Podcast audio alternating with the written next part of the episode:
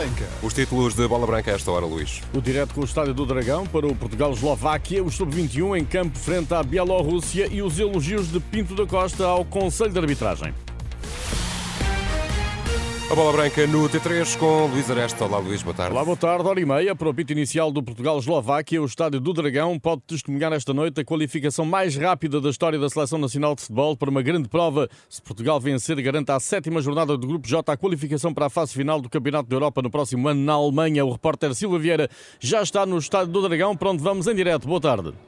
Viva, boa tarde. Já abriram as portas do Estádio de Dragão com lotação esgotada para este desafio entre Portugal e Eslováquia. Pode ser histórico, como fizeste referência, Luís. Portugal tem essa possibilidade de conseguir já o apuramento para o Euro 2024 num percurso 100% vitorioso, seis jogos, seis vitórias e a calculadora só tem sinal de somar. Se vencer, fica garantido. Se empatar Portugal hoje com a Eslováquia e o Luxemburgo perder na Islândia, também fica garantida a presença no Euro 2024. Comigo tenho o comentador Renascença Nandinho. Viva Nandinho, boa tarde. Portugal, eh, acreditas, eh, não vai desperdiçar esta oportunidade de conseguir já a qualificação para o Euro 2024? Boa tarde, Silvio. Boa tarde aos ouvintes da Renascença. Não, creio que não. Creio que não vai desperdiçar esta oportunidade. Vem de um percurso imaculado, 24 gols marcados, 0 sofridos, e hoje, frente àquilo que me parece ser o seu adversário mais direto para o apuramento, acho que tem tudo para, para fazer um grande jogo e para levar de vencida esta Eslováquia, que vem aqui espreitar o contra-ataque.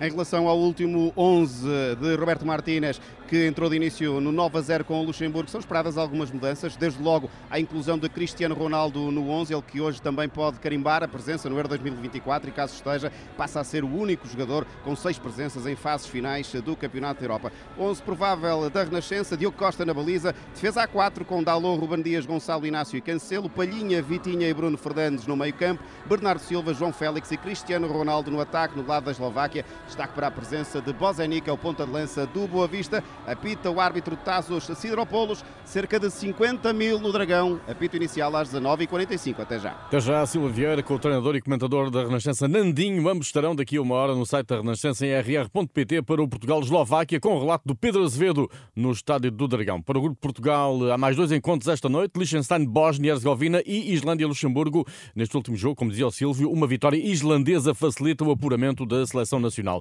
Rafael Leão recebeu um estímulo extra para o jogo desta noite. O avançado português do AC Milan foi eleito o melhor jogador do último mês na Série A italiana. Em Barcelos decorre o intervalo do Portugal-Bielorrússia de qualificação para o Europeu de 2025 em sub-21. A seleção portuguesa vence por 3 a 1 com golos de Renato Veiga, Fábio Silva e Francisco Conceição, a grande figura da primeira parte. 11 inicial com Samuel Soares, Rodrigo Gomes, Tomás Araújo, Renato Veiga e Rafael Rodrigues, Dário Essugo, João Marques e Paulo Bernardo, Francisco Conceição, Fábio Silva e Henrique Araújo.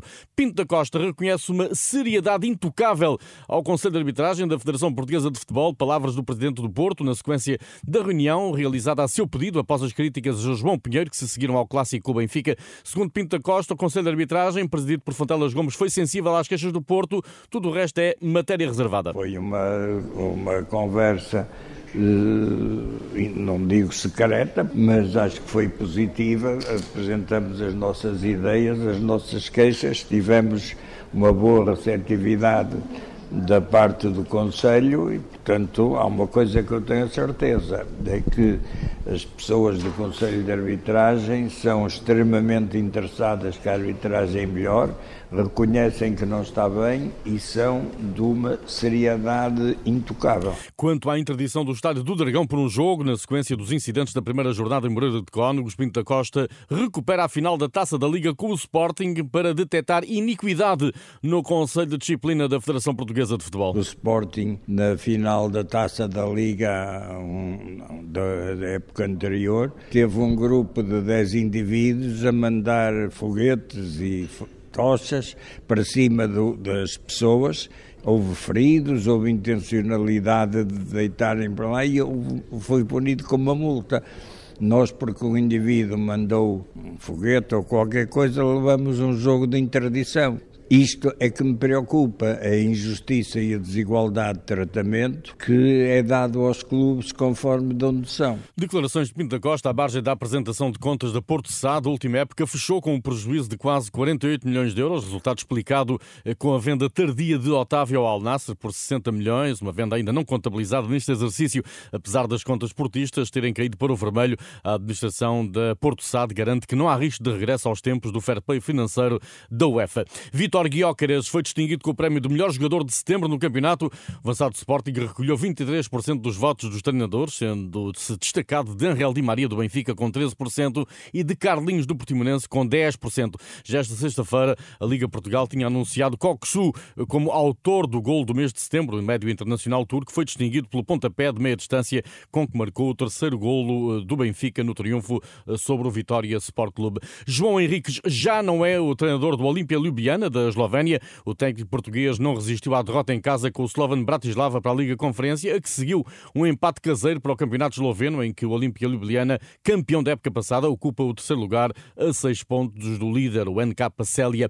Este sábado vai ser de clássicos nas modalidades. Benfica Porto em Hockey para a jornada 3 do campeonato. No quinto lugar, Nuno Rezende, técnico do Benfica, quer recuperar terreno. Evidentemente que as análises são feitas, o trabalho sido uma parte naquilo que é o adversário, mas também estamos muito preocupados connosco, com o nosso momento, com aquilo que podemos produzir produzir e, uh, e concentrados no, no, nosso processo. O Porto soma por vitórias os dois jogos no Nacional de Hockey, mas nem sequer chegou às meias finais da Elite Cup, um mau momento que serviu para unir a equipa, sublinha o hockeyista Telmo Pinto. A má entrada na, na primeira, no primeiro troféu que tivemos, que não, não conseguimos boas exibições então a equipa uniu-se e agora estamos a trabalhar na máxima força para conseguirmos todos os objetivos. Benfica Porto no Hockey, amanhã às 3 na Luz, à noite, 9 e meia, futsal, derby entre Benfica e Sporting para a quarta jornada do campeonato. Ambos os treinadores se queixam da ausência nos treinos dos jogadores que estiveram na seleção, como se percebe das palavras de Mário Silva, treinador do Benfica. Há atletas que vêm com limitações naturalmente físicas em virtude do esforço que têm sentido nestes compromissos internacionais. Estamos a meio do mês, é o primeiro dia que estamos todos juntos.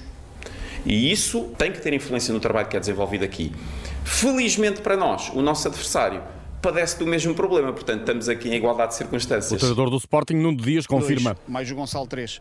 Não parece ter para trabalhar grande coisa para, para, para o próximo jogo e nós vamos, vamos ter que aproveitar esses momentos para trabalhar com, com o Wesley, com, com o Gonçalo e com o Tiago Macedo. Tudo em rr.pt, onde a partir das 7h30 poderá escutar a emissão especial de Bola Branca para o relato do Portugal-Eslováquia.